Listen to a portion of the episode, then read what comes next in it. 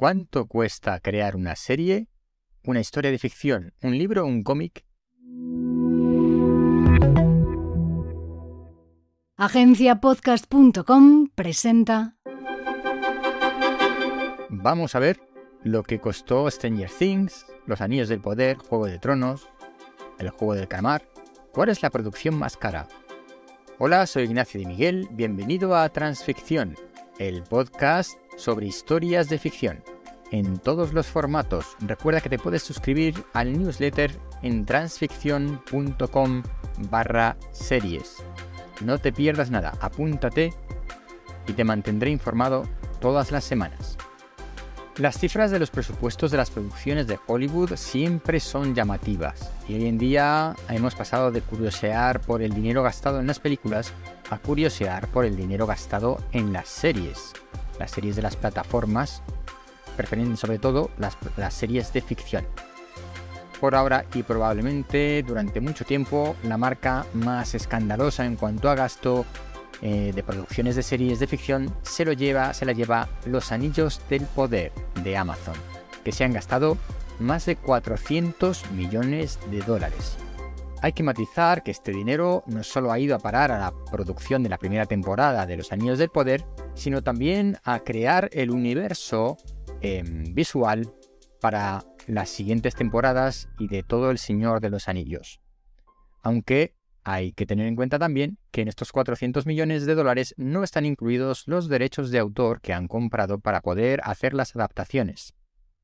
Tenemos otras referencias de precios, como por ejemplo los 8 millones de media que ha costado cada episodio de la serie Stranger Things. Juego de Tronos, por ejemplo, costó entre 5 millones de dólares y 15 millones de dólares por episodio. Y La Rueda del Tiempo de Amazon, esa adaptación de los famosos libros de fantasía, le ha costado a Amazon 10 millones por episodio. Son unas cifras realmente elevadas. Si nos trasladamos a las series españolas, por ejemplo, la peste, la unidad o el Ministerio del Tiempo pues han tenido una media de un coste de un millón de euros por episodio. La Casa de Papel, la famosa La Casa de Papel, en su última temporada pues llegó hasta los 2 millones de euros por episodio, pero desde luego muy lejos de esos 10 o 15 millones de las superproducciones em, extranjeras. Así que las producciones españolas cuestan un 10% de lo que cuestan estas superproducciones que he mencionado. También es cierto que las ficciones, las historias de ficción, son más caras porque requieren más temas de vestuario, maquillaje y el tema de la ambientación y las localizaciones, incluso los efectos especiales, pues eso aumenta mucho los costes. Y en las series españolas, eh, las que he comentado, pues hay menos elementos de este tipo con lo cual los costes también eh, pues son menores en ese sentido. ¿Realmente esto es rentable? Bueno, pues por ejemplo, tengamos en cuenta que el juego del Canamar captó la atención de 100 millones de cuentas en poco más de 15 días. Así que a lo largo del tiempo, imagínate la cantidad de personas que han podido ver la serie.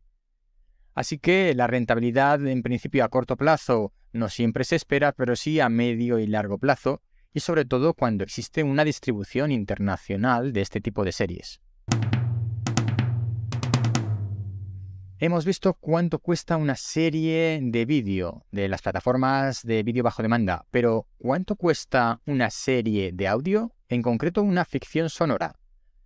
Si no eres oyente de podcast, en particular de ficciones sonoras, te invito a que te acerques al formato. Puedes entrar en transficción.com y ver ahí un catálogo de todas las ficciones sonoras que existen en español.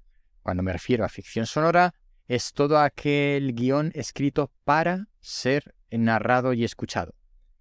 Las ficciones sonoras son un formato ancestral, casi podríamos decir, porque las radios em, lo utilizaban, eh, le ponían el nombre de radionovela y siempre se han llevado a cabo. Pero en los últimos tiempos, pues estas radionovelas se han reconvertido y ahora son ficciones sonoras escritas específicamente para el formato audio, para el formato podcast. Pero vamos a lo que trataba el tema de hoy. ¿Cuánto cuesta crear una serie de este tipo? Hay que tener en cuenta que este tipo de series suelen ser más breves por episodio, es decir, suelen durar unos 25 minutos más o menos, cuando las series de vídeo estamos acostumbrados a que pasen de largo de los 40 minutos. Este tipo de producciones de audio depende mucho de los actores, del caché de los actores. Influye mucho más que en otras series, de, que en las series de vídeo, porque em, aquí no hay vestuario, no hay maquillaje, no hay ambientación de localizaciones, y eso reduce muchísimo los costes y entonces proporcionalmente el coste de los actores es lo más elevado si es que son actores eh, famosos o actores populares que tienen un determinado caché. Pero vamos a lo que vamos, al tema del dinero. ¿Cuánto cuesta realmente? Pues un episodio de una ficción sonora de muy alta calidad, con una docena de actores por episodio, puede costar entre 7.000 y 10.000 euros, suponiendo que no hay actores eh, populares con cachés especiales solamente con actores de voz con un caché estándar. Estos 7.000, 10.000 euros pues es calderilla en comparación con cualquier presupuesto de serie audiovisual que queramos tener delante. El problema es que a pesar de que ser calderilla, estos importes no se pagan. Las distribuidoras de podcast, de audio, de audioseries, no pagan estas cantidades. Están pagando aproximadamente la mitad en torno a los 3.000, 3.500 euros por episodio. Esto hace que los costes em, de producción tengan que ser muy ajustados y hay veces que hay determinados recursos o determinados actores que no puedes utilizar. Pero claro, es que esto tiene relación con la audiencia de estas audioseries. La audioserie de mayor éxito en España que se conoce, em, de la que se conocen datos, es El Gran Apagón, que ha sido fue producida por Podium Podcast. Esta serie ha tenido más de 6 millones y medio de reproducciones o de descargas en total de todos sus 24 episodios a lo largo de tres temporadas. Esto queda muy lejos, muy lejos de esos millones, centenares de millones de mm, visualizaciones que tenían, como por ejemplo em, en la serie de Juego del Calamar. Y hay que tener en cuenta además que plataformas como Podium Podcast no cobran por el contenido, sino que se financian gracias a la publicidad, que, bueno, pues eh, es otra, otro trabajo que hacer. Así que, mm, dadas las audiencias y la rentabilidad de estas producciones en audio, pues es eh, normal que se paguen cantidades mucho, mucho menores. Aunque, como digo, mm, no hay grandes producciones, que serían esos 7.000, 10.000 euros por episodio, sin contar actores famosos, precisamente porque es muy difícil rentabilizarlo. Aunque la mayoría de las plataformas de que distribuyen audio y ficciones sonoras en particular tienen siempre alguna ficción sonora con alguna voz, algún actor famoso con un caché especial y es un misterio lo que se han gastado en realizar esa producción y es un misterio si lo han rentabilizado o no. Bien, hemos visto cuánto cuesta realizar una serie audiovisual y una serie de audio, pero ¿cuánto cuesta un libro? ¿Cuánto cuesta crear un cómic? Pues bienvenido al maravilloso mundo editorial, donde las cosas tienen un elevado coste, hay muy poca audiencia y los autores se llevan muy poquito del pastel. Para que te hagas una idea, imprimir un libro de 300 páginas con una tirada de 750 ejemplares en una edición digital, es decir, de imprenta digital, no, imprenta convencional, cuesta unos 5.000 euros. Obviamente, si eres una gran editorial que imprime muchos libros de muchos títulos, em, pues estos costes van a bajar. Pero hay que tener en cuenta que cuando pagas un libro no solamente estás pagando al autor, estás pagando la revisión del texto estás pagando probablemente la ilustración de la portada, la maquetación del libro, la imprenta, la distribución, la venta en librerías. Es decir, hay muchos intermediarios que tienen que cobrar su parte. Así que para que te hagas una idea, el autor de un libro se puede llevar eh, alrededor de los 2 euros por libro, si tiene un precio estándar. Si es un libro de bolsillo muy económico, pues se llevará mucho menos, un euro o incluso menos por ejemplar. Así que para vivir de la escritura necesitas vender muchos, muchos libros. Tienes que ser un gran bestseller y, y publicar un libro al año. Para que te hagas una idea, la tirada media de los libros en España está en torno a los 3.500 libros. Eso ya sería casi casi un bestseller. Y eso obviamente es muy poco. En relación a los cómics, pues más o menos te puedes hacer la idea de que prácticamente lo mismo. Con la complejidad de que hay veces que muchos cómics em, el guion y las ilustraciones no son del mismo autor, con lo cual tenemos dos autores para los mismos costes editoriales, de imprenta, distribución, etc. Em, aunque ahí quizá hay una menor, un menor trabajo de revisión de textos.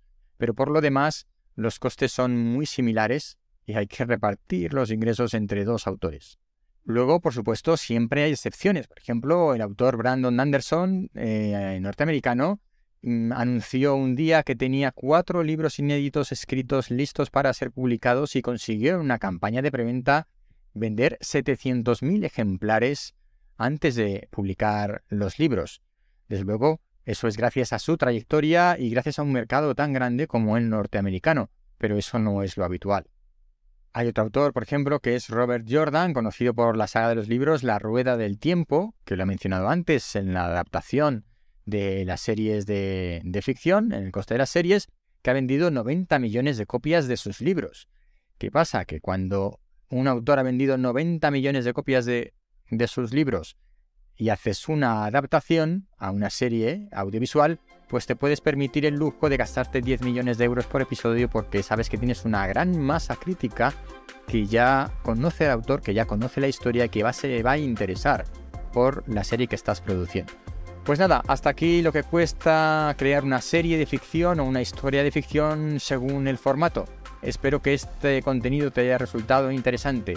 Te recuerdo que en transficción.com tienes un catálogo de series de, en audio de ficción, que en transficción.com barra series tienes el newsletter.